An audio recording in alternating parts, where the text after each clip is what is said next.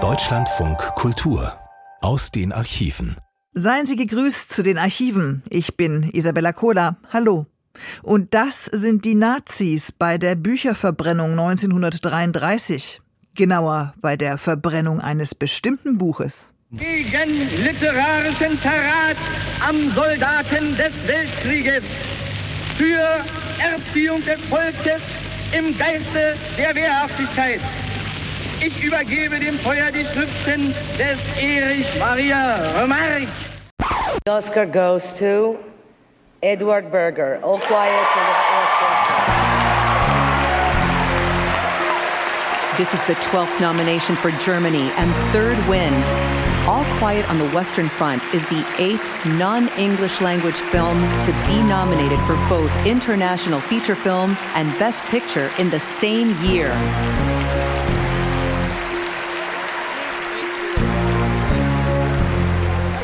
Und das, das ist Hollywood, wie es singt und lacht über den Film zum Buch, das dereinst verbrannt wurde. So geschehen im März letzten Jahres. Der deutsche Kinofilm Im Westen nichts Neues zeigt sinnloses Sterben und eine zynische Kriegsmaschinerie. Zeitlos und länderlos schön. Deshalb ist er der Film der Stunde, des Jahrzehnts, ja des Jahrhunderts? Sollte man sich das wünschen? Vier Oscars, vier Oscars für einen deutschen Film, das hat es noch nie gegeben. Das Antikriegsdrama hat die Academy Awards in den Kategorien bester internationaler Film, beste Filmmusik, die Sie so bedrohlich im Hintergrund hören, bestes Szenenbild und beste Kamera gewonnen. Und unser Thema lautet heute? Im Westen nichts Neues. Frieden als Bestseller. Wir liefern heute den Bestseller gegen den Krieg. Will sagen, den Antikriegsroman, der noch dazu zum Bestseller wurde. Ein paradoxer Spagat. Irgendwo zwischen Verbot, Bücherverbrennung und der wiederholten Verfilmung seines Romans samt Oscarverleihung in LA im Jahr 2023 liegt Erich Maria Remarques Werk in stabiler Seitenlage und hält sich seit 1929 und hält sich und hält sich. Warum das? Wir untersuchen, doch zunächst erweisen wir musikalisch einer uns vor allem als junges Mädchen in Woodstock den Kopf verdrehenden US-amerikanischen Sängerin die Ehre, die am vergangenen Dienstag 76-jährig in Nashville gestorben ist. Ein Geschenk für die Welt, so nennt sie die SZ heute. Hier kommt Folklegende Melanie Safka und ihr weltweit erfolgreichster Song. Look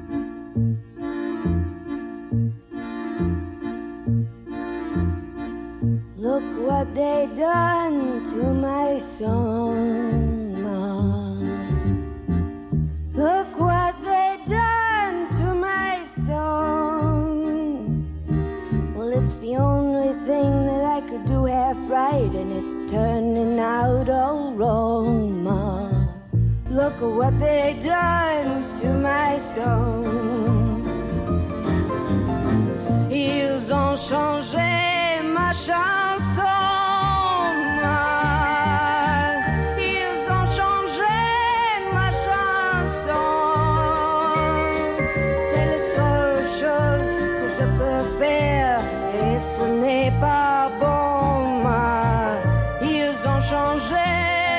Chanson.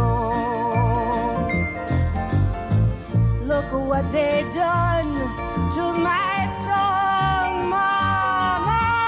Look what they done to my song. It's the only thing I could do all right, and they turned it upside down. Mama. Look what they done to my song. Rest in Peace, Melanie.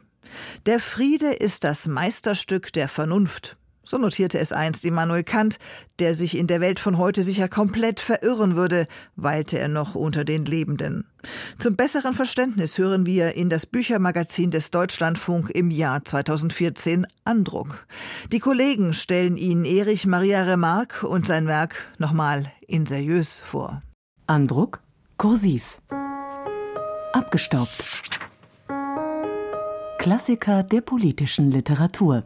Auch unser heutiger Klassiker ist eng mit dem Thema Pazifismus verwoben. Denn Im Westen nichts Neues von Erich Maria Remarque, 1928 im Berliner Ullstein Verlag erschienen, avancierte zum Antikriegsroman schlechthin. Obwohl der Autor sein Werk als unpolitisch bezeichnet hat, wurde es als Anklage gegen den Krieg verstanden und schnell ein Bestseller. Der Roman erreichte in kurzer Zeit in Deutschland eine Millionenauflage und erschien schon bald in über 20 Sprachen. Remarque wurde ein berühmter Schriftsteller. Doch im Westen nichts Neues stieß vor allem in national gesinnten Kreisen auf Ablehnung. Als die amerikanische Verfilmung des Buches 1930 in die deutschen Kinos kam, liefen die Nationalsozialisten Sturm gegen die Vorführungen. Otto Langels erinnert an das Buch und seine Wirkungsgeschichte. Seid ihr immer noch hier? Du Kropp, was hält dich zurück? Paul Bäumer, sage mir, was wirst du tun? Ich werde mich melden. Ich auch. Ich bin dabei. Ich melde mich auch. Ich gehe mit. Ich will auch nicht zu Hause bleiben. Ein Ausschnitt aus dem Film Im Westen nichts Neues des amerikanischen Regisseurs Louis Milestone aus dem Jahr 1930. Der Film basiert auf dem gleichnamigen Werk von Erich Maria Remarque. Der Roman beschreibt die Erlebnisse des jungen Paul Bäumer, eines Schülers, der sich, angesteckt von der Kriegsbegeisterung seines Lehrers, mit den Klassenkameraden zu Beginn des Ersten Weltkriegs freiwillig an die Front meldet. Was folgt, sind die Grauen der Schlachtfelder und Schützengräben, der mörderischen Kämpfe und des Stellungskriegs. Bäumers Freunde kommen durch Gas- und Granatenangriffe ums Leben, kurz vor Kriegsende wird er selber als letzter seiner Gruppe tödlich getroffen. Er fiel im Oktober 1918 an einem Tage, der so ruhig und still war an der ganzen Front, dass der Heeresbericht sich nur auf den Satz beschränkte, im Westen sei nichts Neues zu melden. Erich Maria Remarques Roman war zunächst im November 1928 als Vorabdruck in der Vossischen Zeitung erschienen, fast auf den Tag genau zehn Jahre nach dem Ende des Ersten Weltkriegs. Im Januar 1929 kam dann das Buch heraus und wurde über Nacht zum bis dahin größten Erfolg der deutschen Literaturgeschichte. Nach einem halben Jahr war bereits eine halbe Million Exemplare verkauft, im Juni 1930 erreichte die Auflage die Millionengrenze. Im Westen nichts Neues wurde zunächst positiv aufgenommen. Stefan Zweig nannte es ein vollkommenes Kunstwerk und unzweifelhafte Wahrheit. Der Massenerfolg provozierte aber auch Kritik. Rechte Kreise sahen das Andenken deutscher Frontsoldaten in den Dreck gezogen, die politische Linke bemängelte den pazifistischen Grundton und vermisste die Darstellung der Kriegsursachen. Remarque, der im Ersten Weltkrieg beim Einsatz an der Westfront verwundet worden war, hatte seit Mitte der 1920er Jahre als Redakteur für die illustrierte Sport im Bild gearbeitet. Wenige Tage nachdem die Vossische Zeitung erste Auszüge seines Romans abgedruckt hatte, erhielt er die fristlose Kündigung. Zu den Reaktionen bemerkte er später Ich war außerordentlich überrascht über die politische Wirkung. Mein eigentliches Thema war ein rein menschliches, dass man junge Menschen von 18 Jahren, die eigentlich dem Leben gegenübergestellt werden sollten, plötzlich dem Tode gegenüberstellte. Und was würde mit ihnen geschehen? Aus dem Grunde habe ich auch im Westen nichts Neues eher als ein Nachkriegsbuch angesehen, als als ein Kriegsbuch. Ende 1930, als die Diskussion um Remarques Buch weitgehend abgeebbt war, kam die Verfilmung des amerikanischen Regisseurs Louis Milestone in die deutschen Kinos. Der mit zwei Oscars ausgezeichnete, im Original 140 Minuten lange Film war ein großer internationaler Erfolg, wurde für Deutschland aber auf 84 Minuten gekürzt. Bereits die erste Vorführung sorgte in Berlin für einen Eklat. Josef Goebbels, damals Gauleiter der NSDAP in der Hauptstadt, organisierte Störtrupps, die Stinkbomben warfen, weiße Mäuse im Saal aussetzten und Besucher anpöbelten. Die Vorstellung musste abgebrochen werden. Das schändliche Schauspiel wiederholte sich in den nächsten Tagen, bis die Oberprüfstelle den Film kurz darauf wegen Schädigung des deutschen Ansehens im Ausland verbot. Goebbels konnte zufrieden in seinem Tagebuch notieren das ist ein Triumph. Es hagelt Glückwünsche von allen Seiten. Wir sind in den Augen der Öffentlichkeit die starken Männer. Erst in einer nochmals gekürzten Fassung wurde der Film im September 1931 wieder freigegeben. Doch Erich Maria Remarque hatte die Zeichen der Zeit erkannt. 1932 wanderte er in die Schweiz aus. Im darauffolgenden Jahr, am 10. Mai 1933, verbrannten die Nationalsozialisten mehrere Exemplare von Im Westen nichts Neues auf dem Berliner Opernplatz. Gegen literarischen Verrat am Soldaten des Weltkrieges. Für Erziehung des Volkes im Geiste der Wehrhaftigkeit. Ich übergebe dem Feuer die Schriften des Erich Maria Remarque. Das Buch wurde vom NS-Regime verboten, sein Autor 1938 ausgebürgert. Erich Maria Remarque emigrierte in die USA, lebte nach dem Zweiten Weltkrieg abwechselnd in New York und der Schweiz und nahm 1947 die amerikanische Staatsbürgerschaft an. 1970 starb der Schriftsteller in Locarno. Im Westen nichts Neues wurde in 50 Sprachen übersetzt und bis heute weltweit rund 20 Millionen Mal verkauft. Das Werk zählt zu den Antikriegsbüchern des 20. Jahrhunderts. Otto Langels über Erich Maria Remarque. Im Westen nichts Neues. Bei Kiepenheuer und Witsch ist die textkritische Ausgabe dieses Klassikers greifbar. 368 Seiten zum Preis von 15 Euro. Edward Berger, der Regisseur, Co-Produzent und Co-Autor von Im Westen nichts Neues und sein Produzent Malte Grunert wollen, dass der Oscar-Erfolg ihres Films auch dazu beiträgt, die Sinnlosigkeit des Krieges zu begreifen und gegenzusteuern. Sie sagten in einem Statement für die Berliner Zeitung, als wir uns auf diese Reise begaben, machten wir uns daran, einen Film über einen Teil unserer Geschichte zu drehen. Zum Zeitpunkt der Premiere war der Film jedoch auch zu einem Film über unsere Gegenwart geworden, in der die Welt erneut in Konflikte verwickelt war. Leider ist die Botschaft von Remarque zeitlos. Wir hoffen, dass sie in Zukunft lauter nachhallen kann. Hören wir ihn nun selbst hier 1962 im Gespräch mit dem bekannten Rias Theaterkritiker Friedrich Luft. Vorhang auf. Sie sind der Erste in Deutschland gewesen, der den Begriff des Bestsellers in der Praxis vorgezeigt hat. Ihr Buch im Westen nichts Neues sprang schon in den ersten Monaten in eine Millionenauflage hinauf. Und Sie haben den Begriff des Bestsellers, der damit also erfunden war für Deutschland, eigentlich auch gleich, wenn ich das sagen darf, etwas überspitzt, denn so ist es bisher nicht wieder erreicht worden. Können Sie überhaupt sagen, haben Sie einen Begriff, wie groß die Auflage des Buches heute ist? Ich weiß es wirklich nicht mehr. Schätzungsweise auch nicht? Es sind Millionen, schon deswegen kann ich es nicht genau schätzen, weil jetzt diese sogenannten billigen Ausgaben, die Taschenbuchausgaben und so weiter, in vielen Hunderttausenden in jedem Lande dazugekommen sind. Ich weiß nur, wie viel wir in Deutschland hatten. In Deutschland waren wir, glaube ich, bei einer Million 200.000 etwa. Das war bis Anfang 1933. Und dieses Buch ist ja auch jenseits des eisernen Vorhanges in Millionenauflage offenbar verbreitet. Haben Sie davon Kunde? Wissen Sie etwas davon? Kommt da Echo? Ich höre schon etwas davon. Ich bekomme Zuschriften. Leider bekomme ich kein Geld. Sind Ihre späteren Bücher auch in Russland nachgedruckt worden? Alle Bücher sind nachgedruckt worden und ich muss Ihnen sagen, dass sogar mein letztes Buch, das also jetzt gerade vor kurzem hier erschienen ist, Die Nacht von Lissabon, schon vor über einem Jahr in Russland gedruckt worden ist. Man hat es nachgedruckt aus der Welt am Sonntag und hat es sofort, also hat es gleich übersetzt und hat es nachgedruckt, sodass es da eigentlich in einer Ausgabe herausgekommen ist, die nicht der ganz entspricht, die ich selbst jetzt herausgebracht Die jetzt in Buchform vorliegt. Ja, ja. Äh, kriegen Sie denn wenigstens aus Russland, wenn Sie schon kein Geld bekommen, äh, kriegen Sie dann wenigstens Kritiken oder hören Sie, was die Zeitungen darüber schreiben? Schickt man Ihnen das? Man schickt Anfragen dass ich Vorworte schreiben solle und Fotografien schicken soll. Hm. Das höre ich schon. Kritiken haben ja keinen Zweck. Ich kann nicht Russisch. Ja. Herr Mark, um wieder auf, auf das Entstehungsjahr dieses Buches zurückzukommen, und das war ja wohl 1928, als 28 im, im Westen nichts Neues erschien.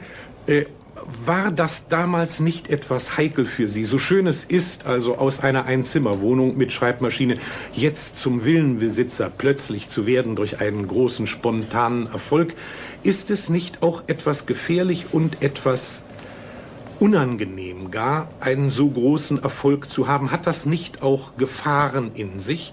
Oder ist es nur ein großes und glückliches Gefühl, so durchzustoßen zum großen Erfolg, wie Sie damals konnten? Es hat schon seine Haken. Nicht so sehr in Bezug auf den Reichtum oder diese Dinge. Ich entsinne mich, dass ich noch einige Jahre lang genau in derselben Zwei-Zimmer-Wohnung weitergelebt ja. habe, in der ich vorher gelebt habe. Und alles, was ich mir eigentlich an Reichtum geleistet habe, ist, dass ich mir ein neues Auto gekauft habe um diese Zeit. Das ist das Allerwenigste. Viel schwieriger, fand ich, ist, dass sie durch einen solch großen Erfolg nicht mehr als das gewertet werden, was sie eigentlich doch sind, nämlich als ein Anfänger, der sein erstes Buch geschrieben hat, der gerne etwas lernen möchte, der es verwerten und verwenden möchte in seinen anderen Büchern, sondern sie werden gleich wie jemand betrachtet, der schon seit 20 Jahren Bücher geschrieben hat, den Gipfelpunkt seiner Leistungen erreicht hat und die nun, nun auch verteidigen muss und entsprechend schreiben muss, als wenn er, sagen wir mal, schon 50 oder 60 ja. Jahre alt ist. Es wird also immer gleich eine Meisterschaft vorausgesetzt, genau die noch gar nicht ja. da sein kann. Die gar nicht da sein kann. Ja, das allerdings muss peinlich sein. Äh, ist die Angst dann vor dem zweiten Buch, das man liefern muss, sehr groß? Ich glaube, es war bei mir, ich habe es nicht so gemerkt. Man hat mir gesagt, ich müsste ein zweites Buch schreiben.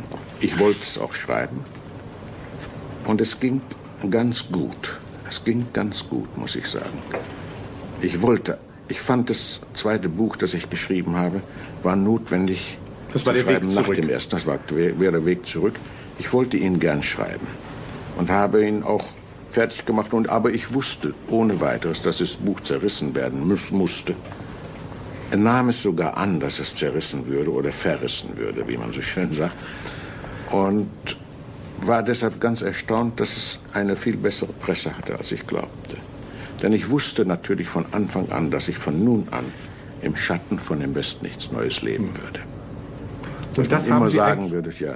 Das haben Sie eigentlich bis heute tun müssen, sodass ein gewisser Fluch doch daran hängt. Ja, ich wusste, ich hatte aber mir gesagt, was wird nun geschehen? Man wird sagen, das ist das einzige gute Buch, das der geschrieben hat. Alles andere wird nie etwas taugen. Und im Westen nichts Neues würde sowieso etwas Legendenhaftes bekommen. Es würde, würde über seine eigene Qualität hinauswachsen durch das Legendenhafte. Und ich würde es niemals einholen können. Da ich das wusste, habe ich mich damit abgefunden von Anfang an. Was sehr richtig und sehr philosophisch war wahrscheinlich. Äh, Im Westen nichts Neues wurde damals sofort als ein eminent politisches Buch gewertet, Herr Remarque. Die, die deutschnationalen Kreise heulten auf. Ich erinnere mich ganz genau, dass unser Klassenlehrer beispielsweise uns fast verbot, das Buch zu lesen, da es eine Art Erziehung zur Knochenerweichung darstellte. Äh, haben Sie das Buch nun primär politisch, erzieherisch gemeint? Oder waren Sie über diese, diese Wirkung oder Nebenwirkung des Buches selbst überrascht? Ich war außerordentlich überrascht über die politische Wirkung. Ich habe etwas derartiges gar nicht erwartet. Mein Thema bei einem West nichts Neues war etwas, was gar nicht so sehr etwas damit zu tun hatte. Mein eigentliches Thema war ein rein menschliches Thema, dass man junge Menschen von 18 Jahren gewissermaßen, die eigentlich dem Leben gegenübergestellt werden sollten, plötzlich dem Tode gegenüberstellte. Und was würde mit ihnen geschehen? Aus dem Grunde habe ich auch im Westen nichts Neues eher als ein Nachkriegsbuch angesehen, als als ein Kriegsbuch, weil ich mir dachte, was, es wird immer wieder gefragt, was wird uns aus uns werden? Wie werden wir nachher leben können, nachdem wir alles dieses mitgemacht haben, nachdem wir uns mit dem Tode haben auseinandersetzen müssen? Wie wird es sein, wenn man uns nun wieder in das Leben hineintut und was wird mit uns geschehen? Und der Erfolg von dem Westen nichts Neues war auch nach meiner Ansicht vielmehr der eines Nachkriegsbuches, eines Buches, in dem diese Frage eben gestellt wurde. Was ist aus diesen Menschen geworden? Es wurde auch zum ersten Male gefragt, was haben nicht Menschen einen Schaden davon getragen oder irgendetwas davon getragen, dass sie im Krieg gewesen sind und alle ihre sogenannten sittlichen Grundsätze umschmeißen mussten. Man hat ihnen gesagt, du darfst nicht töten, aber man sagt, du musst gut zielen, damit du triffst nachher. Ja, ja. Ob Sie es nun wollen oder nicht, Herr Remarque, Sie, Sie gelten als ein gewiss Antikriegsschriftsteller, als ein pazifistischer Schrift, Schriftsteller. Äh, Sie werden der Kategorie ohne Zweifel der linken Schriftsteller, wenn dieses Wort jetzt mal erlaubt ist, beigerechnet. Ich kann mich aber nie erinnern, dass Sie sich irgendwo politisch dokumentiert haben. Sie haben keine Manifeste unterschrieben. Ich sehe Ihren Namen nicht unter öffentlichen Protesten oder äh, Deklarationen. Sie sind also in keine Mannschaft eigentlich eingetreten, wie viele Schriftsteller ihrer Art fast automatisch tun. Hat das Gründe oder ist das Zufall oder ist das Abneigung gegen die Politik, gegen die direkte Politik überhaupt? Das hat keine besonderen Gründe. Dass man pazifistisch oder gegen den Krieg ist, fand ich, war ganz selbstverständlich. Dazu braucht man gar kein Programm haben. Ja. Ich dachte immer, jeder Mensch sei gegen den Krieg. Bis ich herausfand, dass es welche gibt, die dafür sind. Besonders die, die nicht hineingehen müssen, ja. die nicht ganz vorne stehen. Aber ich habe auch niemals Programm, Programme dieser Art gehabt und auch nicht in meinen Büchern verwerten wollen, weil ich finde, dass das der künstlerischen Entwicklung des Buches oder der künstlerischen Ausarbeitung eines Buches schadet, wenn ein Programm hat. Weil man soll die Menschen haben und vielleicht ein menschliches Problem. Aber kein Programm. Herr Remarque, äh, Sie, um noch einen Augenblick äh, über, über im Westen nichts Neues zu reden, wenn es Sie nach gerade nach 30 Jahren vielleicht selbst schon etwas langweilen mag. Es gibt nun nach gerade schon einen Mythos, wie dieses Buch entstanden ist, welche Schwierigkeiten es hatte zu erscheinen und wie es dann plötzlich mit einem Ruck in den Erfolg hinaufgesaust ist. Es gibt so viele Leute, die behaupten, sie hätten sie entdeckt und das Manuskript eigentlich erst äh, an die Öffentlichkeit gebracht. Können Sie uns kurz erzählen, wie es authentisch damit war? Es war so. Ich habe das Buch 1928 geschrieben. Und zwar so schnell, wie ich noch niemals ein Buch geschrieben habe, in vier Wochen. Abends. Was waren Sie damals beruflich? Was? Ich war damals Redakteur und schrieb Artikel und alles so etwas. Und musste also abends arbeiten. Da ich nichts vorher geschrieben hatte, hatte ich nichts zu verteidigen und es war ziemlich leicht zu schreiben. Dann schickte ich das Buch zu Fischer, zu Samuel Fischer, S. Fischer, dem Verlag, der damals wohl einer der bedeutendsten deutschen Verleger war, und bekam es zurück vom alten Herrn Fischer, der mir sagte, das würde sicher kein Geschäft werden und niemand wolle etwas vom Kriege wissen. Da ließ ich seine Zeit lang liegen und ein Freund von mir, Dr. Fritz Meyer, der mit Ulsteins verwandt war, bat mich, ich möchte sie mal geben, er wollte es dem Fritz Ross, der auch mit Ulstein verwandt sei, zeigen. Das tat er. Ich bekam einen Brief von Ulstein, ich möchte kommen. Und damit erschien das Buch. So wissen wir es jetzt also aus Ihrem Munde genau. Herr Mark, äh, was Ihren Stil betrifft, es ist oft gesagt worden, dass Sie ohne Zweifel von Hemingway beeinflusst wären. Ist das der Fall? Haben Sie Hemingway gekannt? Haben Sie Hemingway vorher gekannt? Und Sie haben ihn, glaube ich, auch persönlich kennengelernt in Amerika. Ich kenne ihn, kannte ihn persönlich. Beeinflusst von ihm konnte ich nicht werden, weil ich nichts von ihm lesen konnte. Ich konnte damals nicht Englisch. Äh, ich glaube, sein erstes Buch erschien zwei oder drei Jahre vor im Westen, bevor im Westen nichts Neues. Und das habe ich natürlich erst viel später gelesen.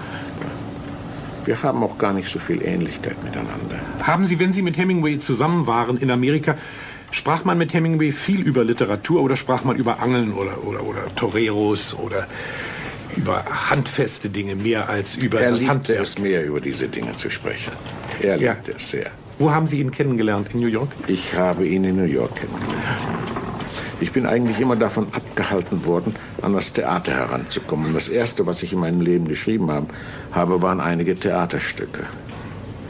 Und dann wollte man mir damals, zur Zeit von Im West nichts Neues, gab es ein sehr bekanntes englisches Theaterstück. Das hieß in Deutschland Die andere Seite, ja. Journey's End, vom Sheriff. Sheriff war das. Das wurde mir geschickt und dann man wollte, dass ich es bearbeiten sollte. Hätte ich das getan damals, dann hätte ich wahrscheinlich weiter Theaterstücke geschrieben. Denn das Theater fasziniert mich.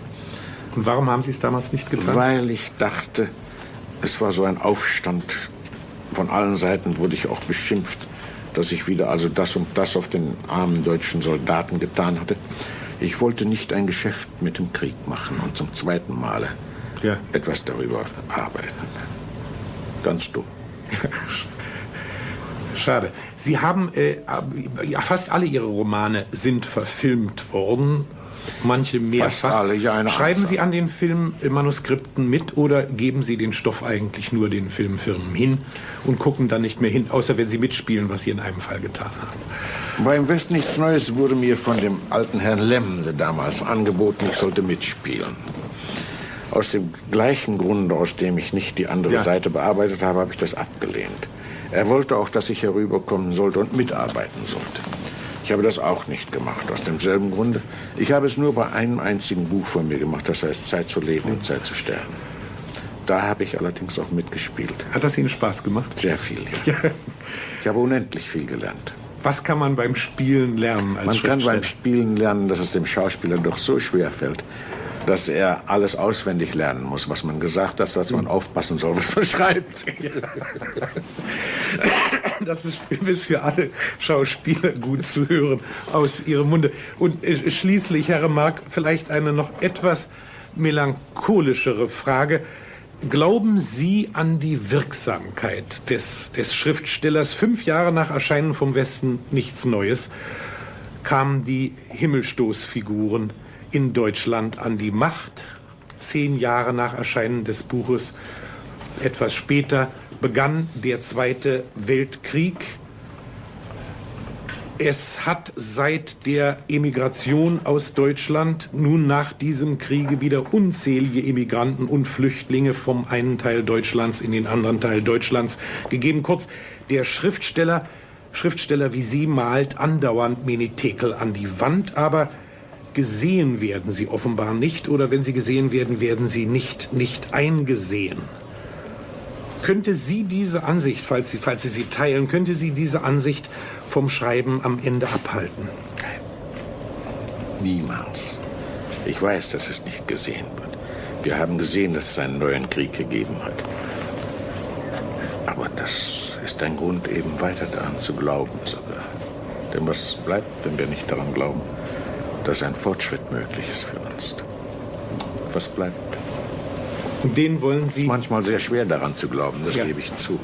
Aber man muss daran glauben und man muss auch dafür arbeiten.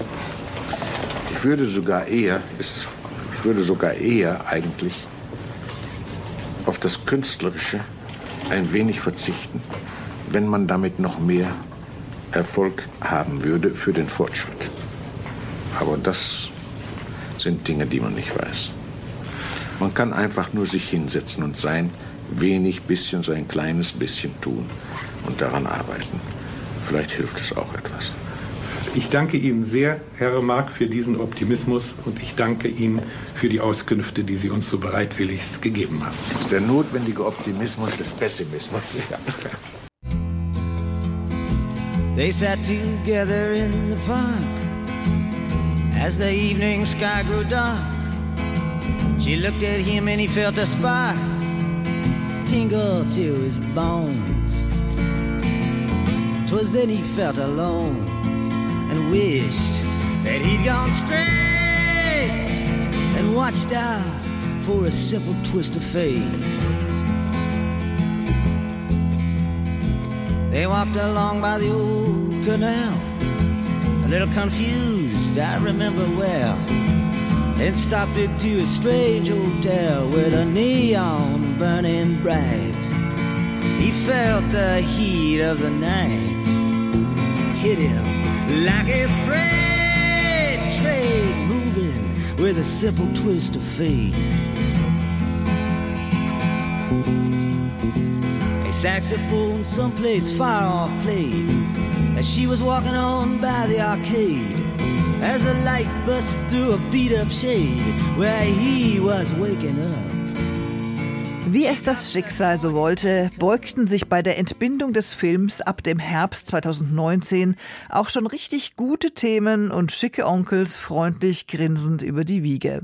Es geht nichts über die richtigen Influencer zum richtigen Zeitpunkt. Wie Trump, Themen wie Brexit, Personen wie Orban oder auch die AfD. Da will man doch gleich mit der Hebamme wieder den Rückwärtsgang einschalten. Und überall wurden Menschen in Parlamente gewählt, die die Demokratie in Frage stellen. Es begann die Zeit des Isolationismus, des Nationalismus und Patriotismus. Mit was wird uns 2024 hier beschenken? Die Spannung steigt. All die Kreativen, die so viel Mühe und Arbeit in dieses Friedensbuch investiert haben, wie auch Remarque selbst, wollen, dass die Botschaft vom Irrsinn des Kriegs gehört wird. Im Westen nichts Neues. Frieden als Bestseller.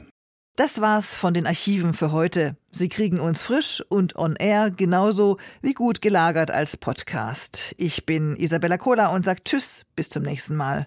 Dann wird Gertrude Stein hier Thema sein. Wir feiern den 150. Geburtstag der amerikanischen Schriftstellerin, Verlegerin und Mäzenin. Remarque, sein Prolog zum Werk. Dieses Buch soll weder eine Anklage noch ein Bekenntnis sein. Es soll nur den Versuch machen, über eine Generation zu berichten, die vom Kriege zerstört wurde, auch wenn sie seinen Granaten entkam.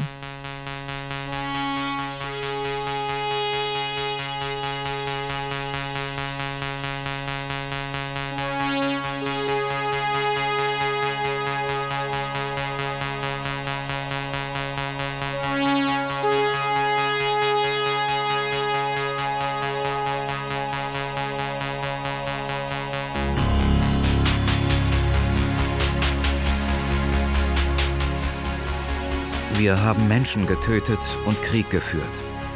Das ist für uns nicht zu vergessen, denn wir sind in dem Alter, wo Gedanke und Tat wohl die stärkste Beziehung zueinander haben. Wir sind nicht verlegen, nicht ängstlich, nicht bürgerlich.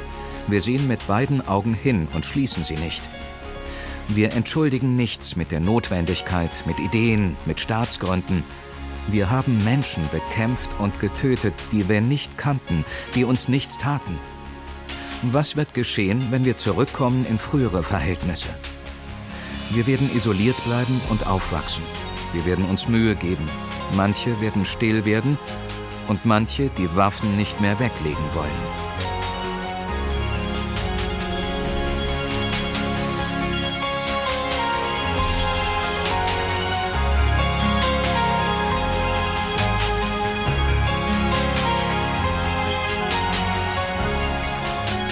Es gibt keinen Weg zum Frieden, denn Frieden ist der Weg. Mahatma Gandhi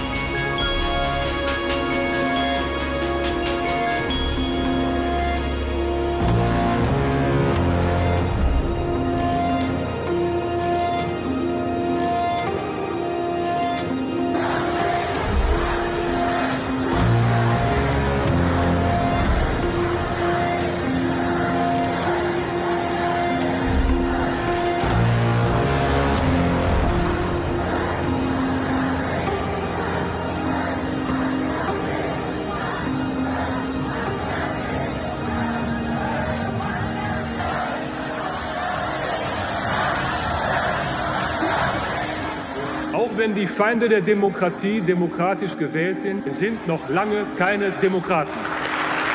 Wenn führende Köpfe einer Partei rechtsextrem sind, wenn sie Nazis sind, dann darf man sie auch als solche bezeichnen. Da sind Nazis am Werk. Aber die Feinde unserer Demokratie können gewiss sein, die demokratische Mitte unserer Gesellschaft ist wehrhaft. Unsere Demokratie ist wehrhaft.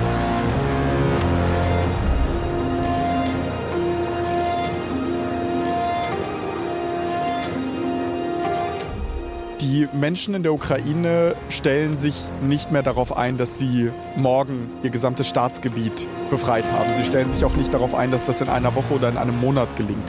Die Hoffnung ist groß, dass das passiert. Die Hoffnung ist groß, dass dieser Krieg zu Ende geht, denn mit diesem Leid, mit diesem Verlust, mit diesem Schmerz, mit dieser Gewalt zu leben, ist das grausamste was man sich vorstellen kann. Das ist niemandem zu wünschen, mit diesem ständigen Terror zu leben, von Luftalarmen geweckt zu werden, von Explosionen geweckt äh, zu werden und nicht zu wissen, ob man das überlebt. Aber die Menschen stellen sich jetzt auf einen langen Krieg ein. Sie wissen, dass die Signale aus Moskau klar sind. Sie wissen, dass Russland auf Vernichtung, auf Zerstörung der Ukraine setzt und sie werden weiter alles daran setzen, sich zu verteidigen, auch wenn das möglicherweise Jahre dauern könnte.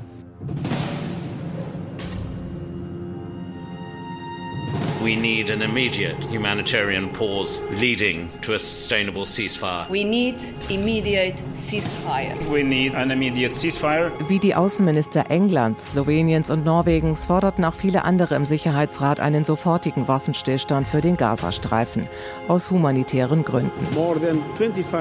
Die entsprechenden Fakten lieferte UN-Generalsekretär Antonio Guterres, der vom Elend, vom Hunger, von Krankheiten, von tausenden Toten und Verletzten in Gaza berichtete und auch von mehr als 150 getöteten UN-Helfern. Für die Debatte waren mehrere Außenminister nach New York gereist. Sie hörten vom UN-Chef einen Appell. Nur durch eine Zwei-Staaten-Lösung könne ein Ende des israelisch-palästinensischen Konfliktes erreicht werden. Dass Israels Regierungschef Benjamin Netanyahu dies vergangene Woche vehement abgelehnt hat, verurteilte Guterres aufs Schärfste. Die klare und wiederholte Ablehnung der Zwei-Staaten-Lösung auf höchster israelischer Regierungsebene ist inakzeptabel. Diese Ablehnung und die Verweigerung des Rechts auf einen eigenen Staat für die Palästinenser verlängern diesen Konflikt, der eine große Gefahr für den Frieden und die Sicherheit der Welt geworden ist, auf unbestimmte Zeit. Die deutsche UN-Botschafterin Antje Lehndert erklärte, Deutschland verurteilt den Angriff der Hamas auf Israel mit 1200 Toten und der Geiselnahme von 230 Menschen. Bei seinen Vergeltungsschlägen sollte Israel aber Zivilisten in Gaza besser schützen und auch mehr Hilfe reinlassen. Der einzige Ausweg ist eine Zwei-Staaten-Lösung. Israelis und Palästinenser können aber nur in Frieden leben, wenn sie das Leid des anderen anerkennen und wenn sie verstehen, dass ihre jeweilige Sicherheit von der des anderen abhängt. Liebe Mitbürgerinnen und liebe Mitbürger, wenn ich im Land unterwegs bin, sagen mir gerade auch viele Ältere, so geballt, so Schlag auf Schlag habe ich das alles noch niemals erlebt. Kaum war Corona halbwegs vorbei, brach Russland mitten in Europa einen unerbittlichen Krieg vom Zaun. Kurz darauf dreht uns der russische Präsident den Gashahn ab. Und im Herbst gab es auch noch den brutalen Terrorangriff der Hamas auf Israel. So viel Leid, so viel Blutvergießen. Unsere Welt ist unruhiger und rauer geworden. Sie verändert sich in geradezu atemberaubender Geschwindigkeit. Auch wir müssen uns deshalb verändern.